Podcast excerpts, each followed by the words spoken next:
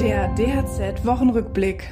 Heute mit Eileen Weselowski und folgenden Nachrichten, die in der vergangenen Woche für das Handwerk wichtig waren.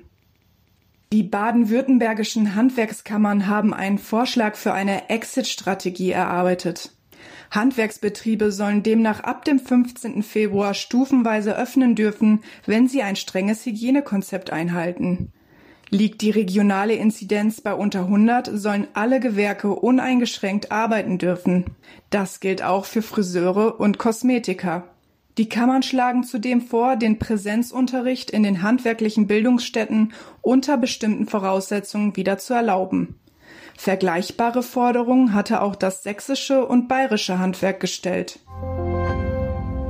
Vor einem Jahr wurde die Meisterpflicht für zwölf Gewerke des Handwerks wieder eingeführt.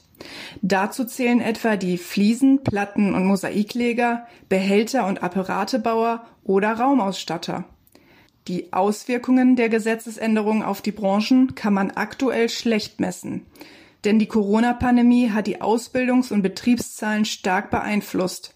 Vereinzelte Verbände stellen jedoch ein gesteigertes Interesse an einer Meisterausbildung fest, etwa die Drechsler und Holzspielzeugmacher.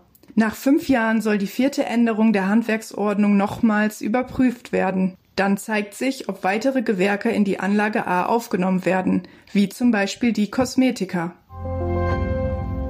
Der verschärfte Lockdown wirkt sich negativ auf die Situation vieler Betriebe im Handwerk aus. Das zeigt die jüngste Konjunkturumfrage des Zentralverbandes des deutschen Handwerks. Demnach berichten fast zwei Drittel der Betriebe von Umsatzeinbußen in den vergangenen vier Wochen. Besonders betroffen waren die persönlichen Dienstleister wie Friseure.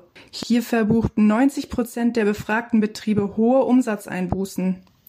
Stark bemerkbar machte sich der Lockdown auch im Kfz-Handwerk und in den Gesundheitshandwerken.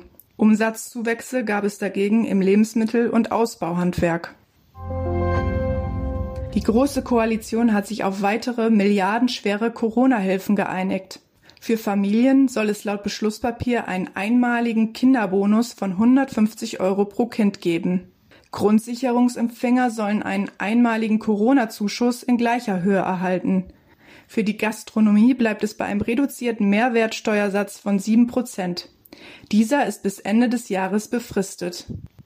Weitere Nachrichten für das Handwerk sowie praktische Hilfen für Unternehmer finden Sie immer auf dhz.net oder in unserem kostenlosen Newsletter.